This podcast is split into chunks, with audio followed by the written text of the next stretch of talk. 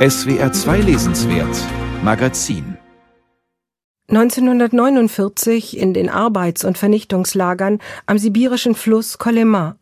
Seit elf Jahren ist der Dichter Walam Schalamow hier, an einem der kältesten Orte der Erde. Lange konnte er nicht mehr schreiben, nun aber kehrt endlich die Dichtung zu ihm zurück. Vergessene Worte, Reime, ganze Zeilen fluten sein Gehirn, Gedichte stürzen aus ihm heraus wie ein tödliches Erbrechen. So hat es der Autor später notiert und so zitiert ihn Franziska Thun-Hohenstein in ihrer beeindruckenden Schalamow-Biografie mit dem Titel Das Leben schreiben. Ebenfalls liegt jetzt sein von ihr herausgegebener Briefwechsel aus den Jahren nach seiner Haft vor. Ich kann keine Briefe schreiben, heißt der Band, denn das behauptete Schalamow mehrfach, tat es aber doch und hinterließ mit ihnen äußerst lebendige Zeugnisse seines Denkens, Schreibens und seltener auch seines Alltags. Parallel zu seiner Lebensgeschichte behandelt die Biografin Schalamows intensive Auseinandersetzung mit der Frage, wie kann man über das, was an der Kolema geschah, schreiben und was muss man schreiben? Davon handeln auch viele der Briefe. In beiden Büchern geht es daher auch um den Urheber seiner Leiden, den immer wieder verdrängten und verschwiegenen sowjetrussischen Staatsterror und seine gesellschaftlichen Folgen.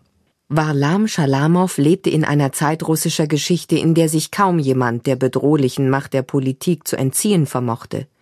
Krieg, Revolution, Hunger, Terror und Gewalt hinterließen tiefe Risse in der russischen Gesellschaft. Jahrzehntelang lebten die Menschen zwischen ständiger Angst, öffentlich propagierter, auch ersehnter kommunistischer Utopie und inszeniertem Jubel über fiktive, aber auch erzielte Erfolge. Die Zerrissenheit der Zeit erlebte er derart intensiv, dass er den Bruch zu seiner Leitmetapher machte. Den entscheidenden Bruch seines Lebens erlebt er bereits mit 22. Er ist begeistert von der Revolution, schließt sich aber der linken studentischen Opposition gegen Stalin an und wird 1929 zu drei Jahren Straflager verurteilt.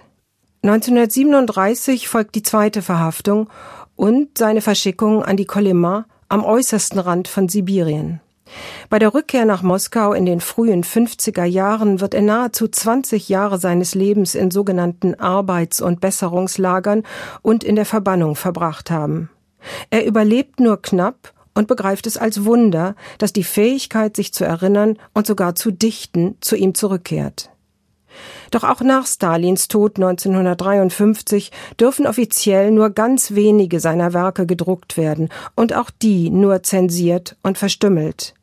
Er stirbt 1982 taub, blind und schwer krank, als Autor lediglich in Dissidentenkreisen bekannt.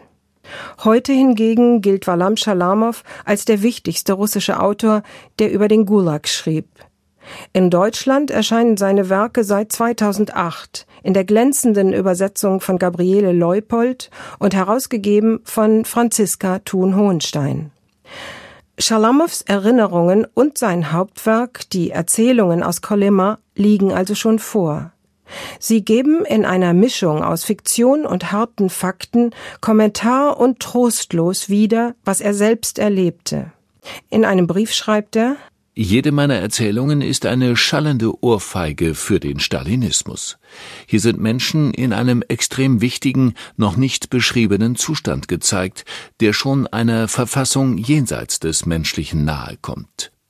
Meine Prosa ist die Fixierung jenes wenigen, das im Menschen noch blieb. Und gibt es eine Begrenzung für dieses wenige, oder steht hinter dieser Begrenzung der Tod, geistig und physisch? Aus Thun Hohensteins Biografie ergibt sich nun das komplexe Porträt eines Mannes, den der sowjetische Staat der Vernichtung preisgab und der sich doch nie ganz von der sowjetischen Revolution distanzierte. Als er im Gulag war, verbrannten seine Angehörigen die Spuren seines vorherigen Lebens, Dokumente, Fotos, Notizen, literarische Entwürfe und Briefe, aus Angst vor dem Staatsterror.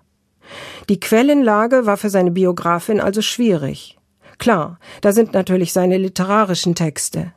Wenn wir Gedichte, Prosawerke, Briefe und Selbstaussagen Schalamows lesen, haben wir es demnach mit Texten zu tun, denen das Wissen um das an der Kolima Erlebte auch dann eingeschrieben ist, wenn es unausgesprochen bleibt.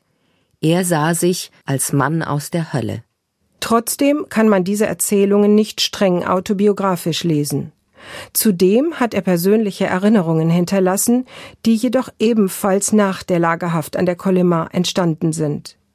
Entsprechend kritisch geht Thun Hohenstein mit diesem Material um. Am verlässlichsten ist sicherlich sein Briefwechsel. Dieser setzt 1952 gleich nach Aufhebung der Haft in Russlands fernem Osten ein. Zunächst mit dem Dichter Pasternak, später folgen Autoren wie Nadjezhda Mandelstam und Alexander Solzhenitsyn. Überhaupt war Schalamow in den Moskauer literarischen Kreisen der 60er Jahre erstaunlich gut vernetzt. Berührend ist seine zuweilen zärtliche Korrespondenz mit seiner letzten Geliebten, die er später zur Erbin seines Nachlasses macht, erschütternd seine Berichte an den einzigen wirklich nahen Freund über seinen schweren Moskauer Alltag. Aber da ist noch ein anderer Schalamow, schroff, überheblich, verletzend, vor allem Autoren gegenüber, die ebenfalls über den Gulag schreiben. Früher oder später brechen fast alle mit ihm. Der 700 Seiten Briefwechsel, die 500 Seiten Biografie, beide nähern sich aus verschiedenen Perspektiven einem enorm aufnahmefähigen, belesenen, wissbegierigen Menschen, der sich in sich verkapseln musste, um das Unerträgliche ertragen zu können, bis ihn der endgültige Verfall einholte. Für die schnelle Lektüre eignet sich keines der Bücher. Allein die Detailfülle, mit der die Biografie Schalamows Leben und Schreiben nachgeht, ist gelegentlich verwirrend. Das Resultat ist dennoch ein überwältigend differenziertes Porträt dieses großen Autors. In einem seiner allerletzten Briefe konstatiert er selbstbewusst Dieser Schlund, der Auschwitz wie die Kolima einschließt, ist die Erfahrung des 20. Jahrhunderts und ich habe die Kräfte, diese Erfahrung zu beglaubigen und zu zeigen. In diesem Schlund war Schalamow ganz unten gewesen. Auch er war, vermutete er selbst, unter Schwerarbeit, Kälte, Hunger und Schlägen zur Bestie geworden. Indem seine Sprache zu ihm zurückkehrte, konnte er nachher exemplarisch in Worte fassen, was zahllose andere nicht überlebten.